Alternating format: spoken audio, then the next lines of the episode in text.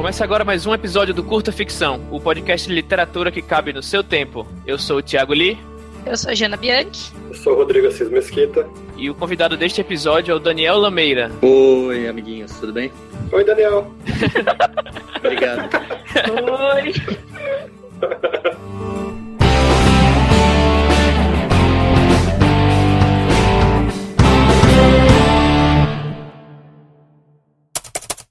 Ah, só lembrando a todos que no final do episódio vamos revelar o resultado do primeiro concurso de ficção relâmpago.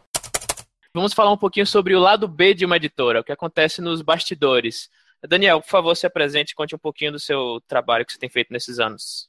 Fala galera, tudo bem? É, bom, eu sou hoje editor de aquisições da Intrínseca, eu bem focado em livros comerciais e internacionais, então não adianta me mandar os originais. Bom, eu trabalhei antes na Aleph é, durante três anos, onde a gente fez um trabalho que eu me orgulho bastante. Antes trabalhei na Novo Século e na Leia. Na Leia também trabalhei no marketing, fazendo regressivo, assim. Antes da Leia, trabalhei como comprador da FINAC, então eu comprava literatura, quadrinhos e artes. E antes trabalhei na Livraria da Vila durante cinco anos. Então já faz um, um bom tempo aí que eu estou no mercado. Bacana. Então, ninguém mais gabaritado para falar desse assunto do que você hoje. Não, não, tem, tem gente bem mais gabaritada, mas é o que tem para hoje. é, apresentando o tema, o que é uma editora? Bom, é uma empresa, né? E o livro, ele é um produto, né? Por mais que essa verdade incomode algumas pessoas, né? Que acham que o livro é 100% né, arte que sai da cabeça do, do escritor e que não tem mais gente envolvida, custos e logística, né? Então, sendo assim, o livro precisa ser pensado em termos de conteúdo e de arte, mas também em termos de investimento e de retorno. E essa abordagem, que é geralmente ignorada pelo público geral, que não faz ideia do que acontece nos bastidores, faz com que a editora tenha que fazer de tudo para poder atender o desejo do público, que é quem vai comprar, né, quem vai dar dinheiro para a editora. E tem que ser pertinente em termos de produção intelectual para poder continuar sobrevivendo como uma empresa. Para falar um pouquinho disso hoje, chamamos o Daniel Lameira, né, falar um pouco das verdades sobre o mercado editorial para a gente, que somos leitores, né, queremos livros melhores, cada vez mais baratos também, né? Uhum. E, bom, então vamos partir para a primeira pergunta. Daniel, né, uma das principais, é, digamos, desinformações né, sobre o mercado literário é que as pessoas, normalmente, elas acreditam que os únicos custos envolvidos para produzir um livro são, basicamente, compra de direitos e impressão né, que é uma crença que faz com que as pessoas questionem muito, até custo de e-book, por exemplo, não tem ideia do que, do que vem por trás disso, né? E fala um pouquinho para a gente qual o panorama geral do custo de um livro, né? Os serviços editoriais, marketing, divulgação, estoque, coisas que a pessoa nem imagina que existe.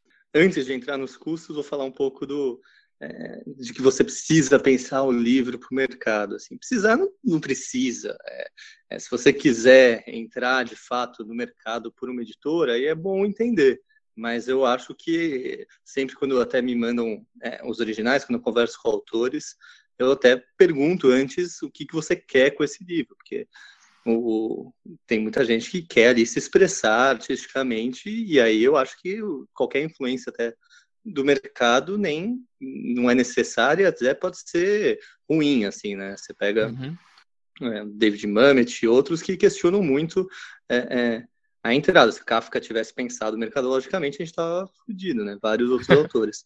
Só colocando essa ressalva. Mas os custos por trás do editorial são vários. Né? Bom, se você vai publicar um livro estrangeiro, vou elencar eles aqui. Você paga um adiantamento dos direitos autorais, isso nacional também, né? Você, normalmente, os direitos autorais é, são, é, é, o custo de 10% do preço de capa. Então, um livro que o preço de capa é 50 reais, o direito autoral é 5 mas para você contratar o livro, normalmente você adianta uma boa quantidade desse, desse valor. Então, pode ser 5 mil dólares, pode ser 10 mil reais, pode ser até, né, se for um grande blockbuster, 200, 500 mil dólares. Então, esse já, é, já começa o risco ali. Depois você tem o custo de tradução, se for estrangeiro, copydesk, que é melhorar ali o texto, é, deixar mais idiomático do tradutor, diagramar, revisar, pagar o capista, pagar a equipe interna, claro, pagar o estoque, pagar o frete que você envia para as livrarias, é, o marketing que você com certeza vai, vai ter, os 50% ali desses 50, né, for um livro de 50 reais, 25 no mínimo é da livraria, 5 é do autor, e aí nesse restinho que sobra você tem que enfiar o marketing e todos esses custos que você teve é, anteriores, né, e você normalmente deixa esses livros consignados na livraria, então você não é que você vende você deixa eles emprestados ali, vai recebendo isso aos poucos. É um negócio que se você for abrir, é, se você for escolher um ramo empresarial, não, não sugiro que seja uma editora, é, porque realmente você tem um investimento muito alto anterior, você começa a investir muito antes para talvez, contando com todos é, que tudo se mantenha no lugar, você receber ali, começar a lucrar depois de dois anos, dois, três anos. Então, um livro, isso você é uma palavra que a gente ouve muito no, no, nos bastidores comerciais de livraria, etc., que é a palavra aposta, né?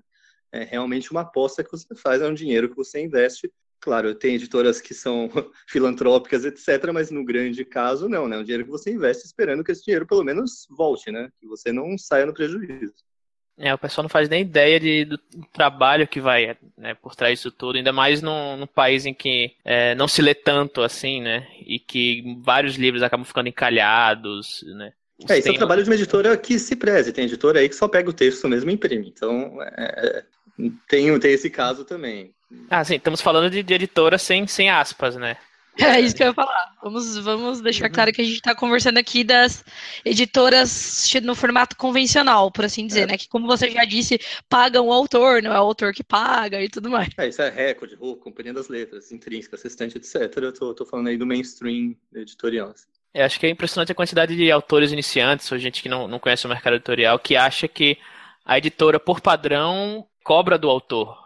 Já, já trabalhei na Novo Século, que tem um modelo lá do Novos Talentos, que cobra uma o autor tem que comprar X livros em troca da editora lançar. Isso traz várias consequências que, que assim, eu não acho ruim necessariamente. Eu acho que tem a Labrador, por exemplo, que é um selo da Contexto que tem feito isso. Acho que vários autores começaram assim e, e acharam seu espaço ali mas não é não é o convencional. Isso você está fazendo uma autopublicação praticamente. O normal, mas tem para muita gente funciona. Eu vi a Novo Século lançava 15 por mês, 14 ficaram muito felizes, que às vezes era o advogado, o médico que queria ter o livro para a família, etc. Acho que só tem que estar tá claro exatamente o que você está fazendo, não prometer coisas para o autor que você não vai cumprir, como distribuição massiva em livrarias, etc., que isso não, não vai acontecer. A livraria sabe quando a editora faz esse modelo, e, pô, eu como comprador da FINAC, se a editora não está apostando naquele livro, que ela vai ganhar dinheiro, por que, que eu vou apostar, né? Então, é, você aposta junto com, você sente muito quanto a editora está acreditando naquele livro quando você vai comprar aquilo para sua rede. Então, assim, com base no que a gente conversou, todas essas esses custos envolvidos, né, ou que incorrem, tipo, na dificuldade de produzir um livro viável, que gere lucro e tal. A gente queria falar um pouquinho para os pessoal que escuta aqui, que são escritores, o que, que nós, como novos autores, podemos fazer dentro desse do mercado especulativo, estou falando de, de ficção especulativa, né? Para melhorar essa situação. É assim, o que a gente escuta o pessoal falando, e eu queria saber se você concorda, se discorda, é que, por exemplo, um dos caminhos é estudar escrita e também mercado. É, outro caminho pode ser criar uma cultura de agenciamento, né? De chegar nas editoras através de agentes e até mesmo é, começar a carreira independente, formando uma base de fãs para então procurar a editora já mais munido de uma certa confiança que, que a editora pode ter em você. O que, que você acha que a gente pode fazer como autores? É, acho que todos esses caminhos são válidos. Eu, eu respondia muito isso falando que o autor tinha que se preocupar em criar uma base de leitores para o romance dele, para o livro dele, né? Criar pessoas que queiram já ler aquilo, né? Que é um modelo que hoje a gente vive, né? Na toa que, que várias pessoas famosas de, de vários segmentos, né, conseguem os livros publicados porque já tem é, o livro já sai mais seguro de ser pago, né? Então, seja um youtuber, seja o cara já tem um, um cara famoso no Facebook ou Instagram, etc. O cara já tem ali um, um público interessado que vai diminuir o risco da editora. Isso é uma resposta plausível que as pessoas vão dar.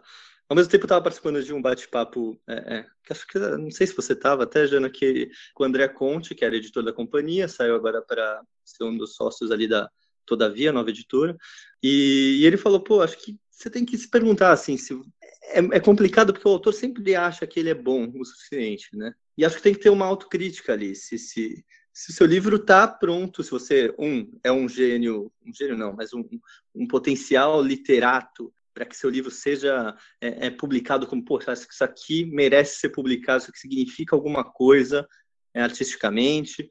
Isso é o que acontece com vários autores nacionais, né, é, é, que, que são publicados pelo mais literariamente do que pensando necessariamente em mercado. Então, tem muitos autores bons que não dão resultado de grana, mas que conseguem seu espaço ali nas livrarias.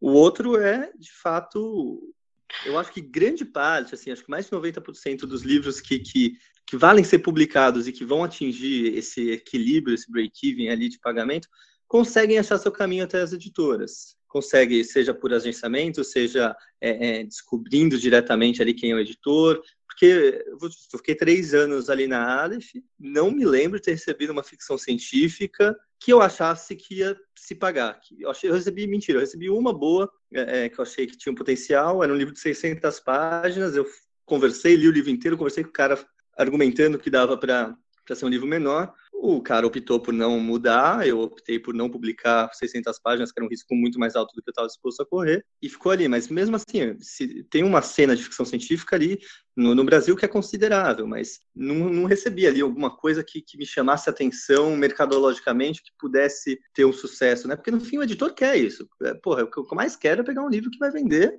e eu falo, porra, esse livro aqui eu vou publicar e, porra, vai ser foda, vai ser legal pra caralho, vai vender, o dono aqui da editora vai ver que eu peguei uma coisa legal, é um autor que eu acredito que vai crescer no futuro, é o que todo editor quer fazer. Eu acho que se o, se o autor conseguir se dedicar a estudar aquilo, a estudar o que tem dado certo seja qual o objetivo que ele queira. É, pô, eu quero ser um autor tipo Brandon Sanderson, eu quero bombar, porra, Brandon Sanderson, é, o cara estudou muito, você vê o livro do cara, tá tudo no lugar, não tem uma palavrinha ali sem um motivo, é, seja em estrutura, seja em narrativa. Então, acho que, que a gente está nesse gap em ficção especulativa que vocês citaram, esse gap de, de pessoas começando, acho que agora, a ficar mais preocupadas com isso e criando já pensando ali em como cativar um público leitor interessado. É, sim, o que eu vejo, não conheço é, tanto o mercado, mas assim, o que eu vejo de colegas e de conversas é que parece que agora que o pessoal está começando a encarar a escrita como uma profissão mesmo. Então, seja buscando é, estudo formal, né, ou, ou, outros cursos e tal, ou seja, como você disse, estudando o mercado, estudando o que outras pessoas fizeram e tal. Eu acho que está começando agora, né? Parece que a gente teve nos últimos anos aí um, um, alguns nomes aparecendo, né? Desde o André Bianco, passando por, por é, é, Dracon, Felipe Castilho, Eric Novello, é, é, o Eduardo Spor, etc., que é, você vê que eles já já estão ali mais preocupados com isso e com qual vai ser a resposta do leitor àquilo. Não acho, de novo, não acho que isso seja uma coisa necessária na sua escrita, mas acho que é uma coisa que, assim como você tem uma base de leitores prévias, diminui o risco do editor, porra, é, de publicar aquilo. Às vezes você vai ler uma fantasia ultra literária, né? Ficção científica tinha muito isso, uma space opera cheia de referências, com milhares de nomes de planetas e de tudo, e de tudo, e de tudo. Você fala, pô, isso aqui não, não é, por mais legal que seja para um público específico, não acho que tem um, uma gama de leitores suficiente para eu publicar se você vai publicar um, um, uma ficção científica que relembre alguma coisa ali que está fazendo sucesso, assim como a base de leitores também diminui um pouco o risco, o editor consegue apostar ali mais com você. Eu acho que daí, Lameira, até vale você dizer um pouquinho que, assim, a gente conversou até na ocasião do curso que eu estava lá, o Rodrigo estava lá também, que tem livros de autores conhecidos, como o próprio Brandon Sanderson, que eh, até esses livros, é, o estudo é bem, a, a, o break-even que você disse, é, às vezes é complicado, para quem é conhecido, né? Então, que dirá ah, para... Com certeza, assim, é, tem vários livros aí, se você... É, frequenta os grupos de fantasia da, da, da, das internets, do, do Facebooks, você vê ali vários livros que para as pessoas são sinônimo de sucesso. Mas se você for fazer conta, é muito difícil. Às vezes eu, eu não tenho certeza. Quando saí da Aleph, Coração de Aço ainda estava abaixo do break-even. Tem a, a, Intrínseca lança o Robert Jordan, pô, é, é, é muita conta ali para fazer, para ver se aquilo é, é, sustenta, porque você imagina o custo de tradução, etc. Não é à toa que vários livros que a gente acha incrível lá fora não, não tenham sido publicados aqui. Não é que os editores não querem.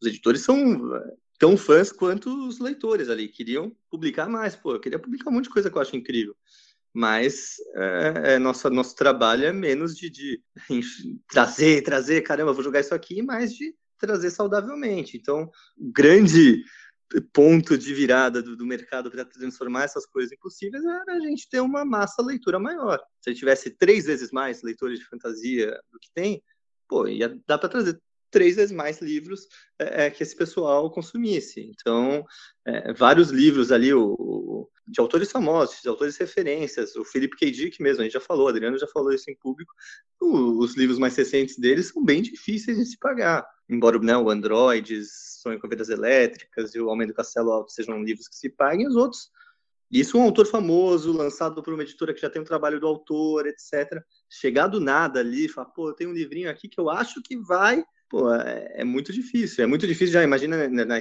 na, estrutura da Aleph, que é uma estrutura menor e que não precisa é, uma tiragens tão altas, mas se você pegar numa estrutura de uma suma de letras, de uma intrínseca, é, as cobranças, né, por, por a tiragem mínima normalmente já é mais alta, então tem que ser uma coisa que realmente tenha é, é a editora aposta mais alto no fim, né? Então, se uma Draco publica um livro, é, é, adoro o Eric, adoro a Draco, e se eles publicam um livro, eles têm um, um risco ali um pouco menor, porque eles fazem uma tiragem menor, eles são mais controlados. Aliás, tem um, um episódio do Leitor Cabuloso que a gente fez, que o Eric participou, que foi muito legal. Eles têm um risco menor, então quanto maior a editora, quanto maior a, a distribuição, a tiragem, maior o risco que, que os dois estão dispostos. Então a gente já pensa bastante antes de, de, de lançar, assim, tudo, internacional e nacional. Daniel, você acha que como existe uma menor profissionalização, educação profissional do escritor no Brasil, que até você mencionou desse autor aí que não quis mudar o livro dele para reduzir para publicar, né? Uh, você acha que isso acaba refletindo também na, na, na, maior dificuldade que um autor brasileiro pode ter na, de publicar a obra dele e depois, na segunda etapa, é, vender essa obra para o mercado, ou para a própria editora, né, no, no primeiro momento?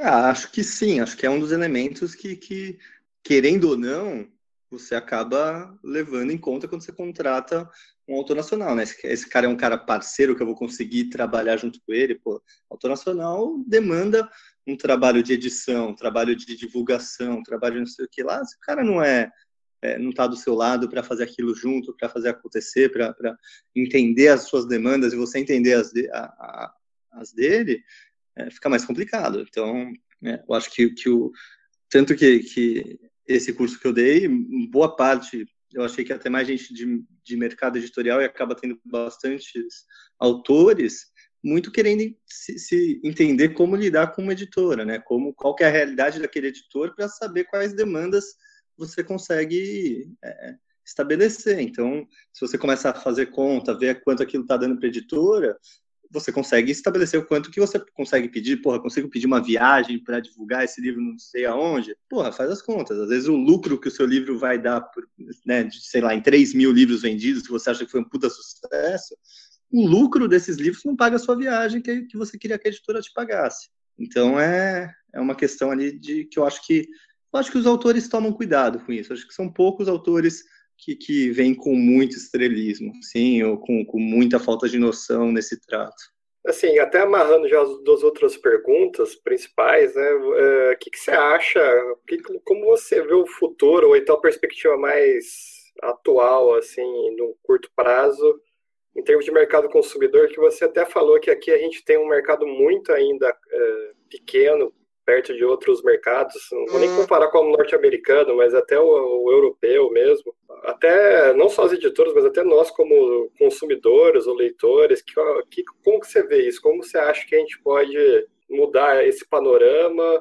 O que, que a gente pode fazer para que o mercado se amplie, e aumente as vendas, inclusive para novos leitores, né? novos autores? Cara, acho que tem um. Acho que é até um pouco limitado o que a gente pode fazer. Acho que vocês fazendo um podcast, né? A gente trabalhando, etc., a gente já está fazendo o que, o que a gente consegue. Acho que é uma coisa muito mais estrutural, educacional do país, e, e, e não vejo nos próximos anos o futuro muito otimista para isso, assim, de formação de leitores desde a infância. A gente está vivendo uma crise surreal, assim, nesse mercado. Então, livrarias né, fechando, livrarias devendo, livrarias não pagando. E isso fica mais difícil ainda para as editoras fazer investimentos. Então, eu acho que no, a gente vai viver anos aí tensos de, de, consumo cultural de livro, poucas editoras dispostas a se arriscar mais, muitos autores caindo de fato na autopublicação, que é ótimo para. Tanto acho que é uma boa para eles, de certa forma, porque é uma saída que não existia antes, é uma boa para a Amazon, que, que é, consegue se consolidar ainda mais nesse mercado. E acho que o que vai acontecer é uma volta ali um pouco no tempo, pré-Harry Potter, acho que preços subindo, livros, acho que talvez subindo um pouco de qualidade editorial, menos é, variedade de, de, livros, e é isso. Acho que não estou não muito otimista nesse meu cenário, não. É, eu acho que é meio que um choque de realidade aí para quem tá chegando nesse mundo agora, né? A pessoa normalmente chega cheia de sonhos, né? Cheia de aspirações, e aí depois que começa a aprender um pouco, um pouco, vai aprendendo a colocar o pé no chão, né? Eu, realmente acho que a, a autopublicação é um, uma, uma opção muito é, viável e digna de se tomar, assim. Acho que tem muita, né, você pega o Wattpad, mesmo o KDP, tem muita gente disposta a ler, é, gastando muito pouco, um livro que às vezes as editoras hoje não estão dispostas a publicar. Acho que é um, as editoras têm que, que rever um pouco o pensamento delas, porque estão deixando muita coisa de lado, talvez por critérios que não sejam os mais pragmáticos de, de, de, venda ali. Mas não sei, acho que o mercado vai, vai acompanhar também isso e vai fazer isso acontecendo. Tem um monte de gente aí publicando coisas que antes não se publicariam. Eu acho que não, não gosto de matar os sonhos das pessoas, fico triste de matar os sonhos das pessoas, mas é, é, tem caminho, assim, se você está fazendo, você, pô, vai fazer uma biografia, vai fazer um livro, e se você fizer isso num nível profissional, de fato, um nível interessante, você vai achar seu caminho e vai ser publicado. Eu acho que o que você é, é, não pode ser muito naif na questão de, de, pô, eu vou conseguir meu espaço com isso aqui, isso aqui que eu escrevi é lindo. Não, acho que tem que rolar uma autocrítica se você quer seguir nesse, é, é nessa profissão de fato, contratar editores ali que vão te falar a real, não pedir só opinião de, de dos seus amigos, falar. É, tem muitos editores que prestam esse serviço, que já trabalharam em grandes casas, de fazer um parecer ali, falar, acho que isso aqui está forte, acho que isso aqui está fraco, acho que isso aqui comercialmente não funciona. A gente está nesse gap aí, mas eu vejo para a ficção nacional comercial um, um, belo avanço nos últimos dez anos, tanto em fantasia quanto em, né, em outros, outras áreas, seja com galera, seja com Rafael Montes.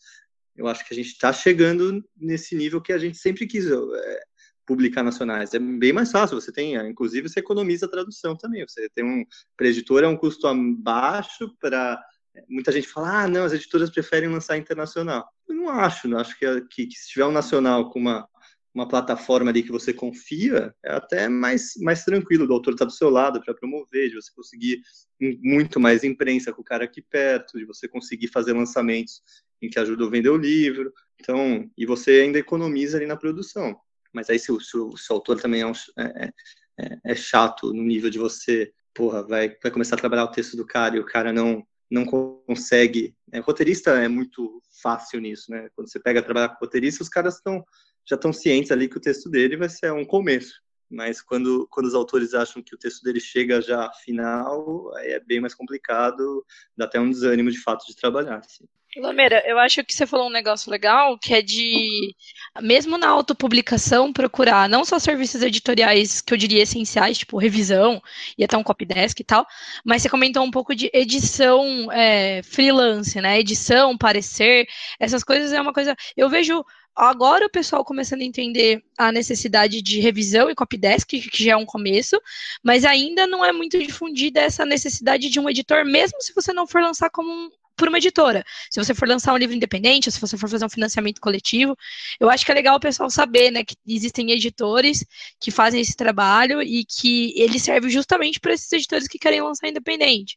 É, é, é, bem, bem diferente assim o trabalho. É, provavelmente revisores, etc., vão às vezes podem até querer prestar esse serviço, mas eu, por exemplo, não faço a mínima ideia como fazer uma revisão, não sei copidescar um livro, mas é, é, sei mais essa parte de edição. Então, normalmente, os editores que estudam estrutura, você pega qualquer autor gringo que vai bem e vai lá no, no, nos agradecimentos, sempre tem um editor.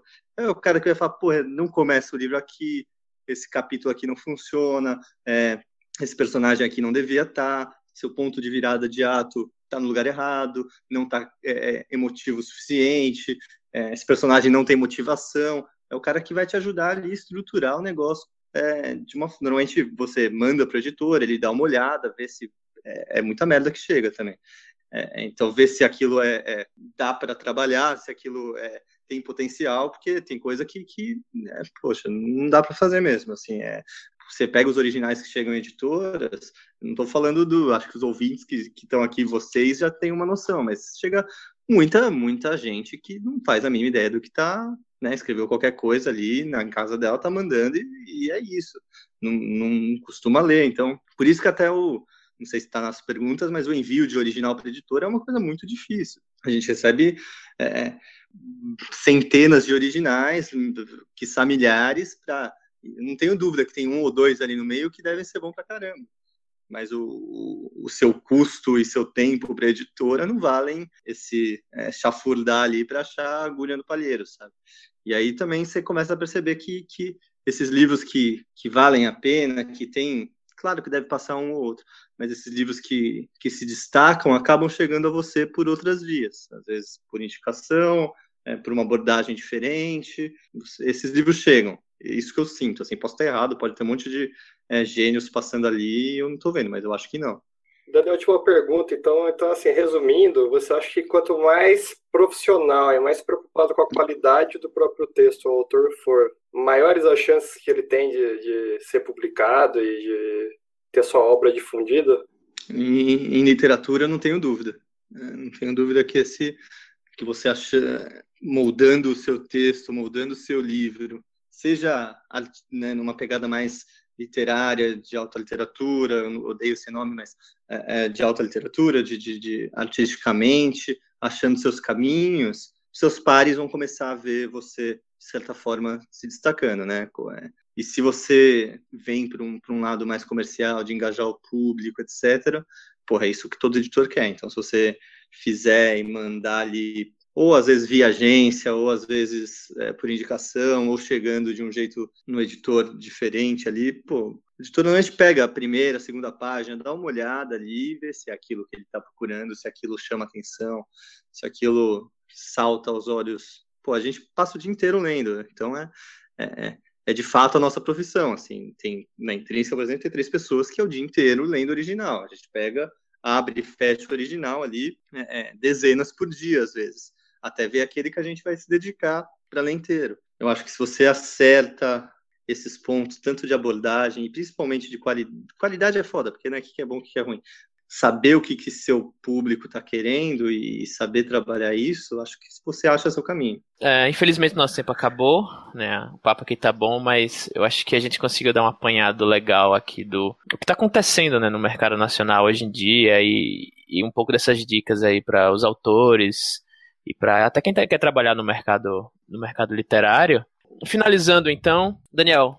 Bom, às vezes eu dou um curso, chama Vida do Livro, é, não tem nenhum programado, mas se vocês quiserem me seguir em redes sociais, etc., eu divulgo sempre lá. Eu acho que, que se você gosta do negócio, se você gosta de escrever, eu acho que, que esse lado editorial, corporativo, lucrativo, capitalista, é um detalhe, sabe? É, é ficar vendo isso como como uma meta, como um objetivo, acho que não é, não é o caminho, sabe? O que, que eu vou fazer para ser publicado? Eu não acho que isso é saudável, nem se você quer escrever uma ficção comercial, nem uma ficção literária. Acho que, pô, o que, que eu vou fazer aqui que os leitores é, ou que eu vou gostar, seja lá o que você quer fazer, sabe? Então, o que eu sugiro é se importar um pouco menos com, com se vender, com, com, porra, vou fazer um negócio sei lá, tem muito autor que, que tá mais preocupado, às vezes, com dar palestra, com aparecer, da entrevista, etc., e menos com o texto. Então, acho que você quer escrever, escreve, escreve de novo, reescreve.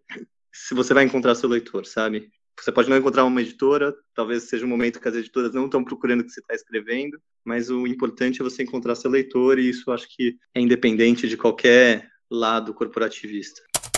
Obrigado, Daniel, aí pela conversa, foi muito legal. E antes de gente terminar esse episódio e ir para a parte do Jabás, vamos finalmente para a parte que todo mundo estava esperando, que é a revelação do resultado do concurso de ficção Relâmpago. Tanto eu como a Jana e o Rodrigo e o Santiago Santos, nós lemos todos os contos, foram quase 50 no geral, e chegamos a uma conclusão quase unânime. E ficamos divididos, na verdade, entre quatro contos. E esses três contos aí que não foram o primeiro lugar, nós gostaríamos de mencioná-los aqui como menção honrosa, que foram contos muito bons que são eles Pequenas Vitórias, de Maísa Fonseca, também o conto Animal, de Leandro Samora, E por fim o conto Margarina, de Robson Lima. E o conto vencedor, que vai ganhar o livro Santiago Santos autografado em casa, é o Fins de Janeiro, de Bruno Miller. Parabéns aí, Bruno. Parabéns também aos outros que foram mencionados aqui. Parabéns a todo mundo que enviou conto. Gente queria agradecer porque foi bem bacana, foi bem construtivo. Próximo episódio, o episódio número 13 do podcast, é, nós vamos comentar alguns dos contos, não apenas o conto vencedor, como também os contos de menção honrosa, vamos falar um pouquinho deles. Vamos mencionar alguns outros contos que recebemos. E então é isso. É, muito obrigado, gente. Vamos ao jabá. O meu jabá, eu queria falar só duas coisas. Primeiramente, eu vou deixar o link aqui do meu Wattpad, em que eu estou começando a publicar meu romance O Hacking para a Liberdade de graça, de forma seriada, um capítulo por semana lá no Wattpad. E também dizer que eu comecei um serviçozinho de leitura crítica e preparação e revisão de texto. Quem quiser, então, ter seu texto lido, ver como a gente pode trabalhar melhor sua história, seus personagens, seu enredo, ou então preparação de texto para deixar seu texto mais enxuto, mais polido, vê o meu link aí no post e entre em contato comigo aí que a gente conversa.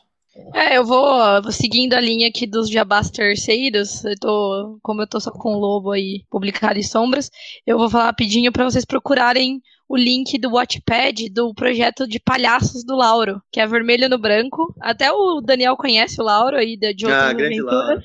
Ele tá publicando uma ficção urbana com palhaços. Quando ele falou, quando ele mandou para mim, eu falei: "Nossa, Lauro, você tá viajando". Mas eu comecei a ler, é muito legal, ele é mais é, juvenil assim. Então a gente vai deixar o link aí para vocês olharem. Ele tá publicando, tá em, em andamento, né? Mas já tem uns, uns bons capítulos lá para quem quiser começar. É, você não falou aí, mas é o Lauro Cossilba. Ah, é, verdade. Laurão, né? É. O Lauro Cossilba. Meu jabá não, não, é meu também. Tenho duas indicações. Um é o podcast do Fábio Fernandes, que é o Três Páginas, que até amarrando com o episódio anterior sobre começos, é bem interessante, que eles analisam a primeira página de três histórias enviadas por três pessoas diferentes.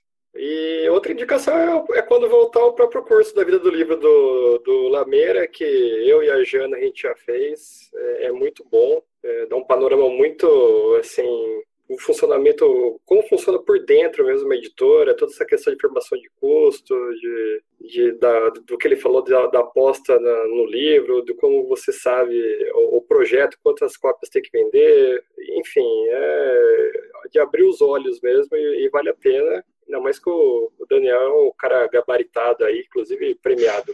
É, obrigado, gente. Ah, não percam o próximo, o próximo episódio do podcast, que a gente vai ler na íntegra o conto vencedor e vamos comentar alguns dos outros contos que recebemos. E, então é isso. Obrigado, Daniel. Obrigado, Jana. Obrigado, Rodrigo. Vou Obrigadão, ver o vencedor para ver se, se merece ser publicado. olha, olha, Nossa, promessa nossa, agora... Abraço, gente. Um abraço.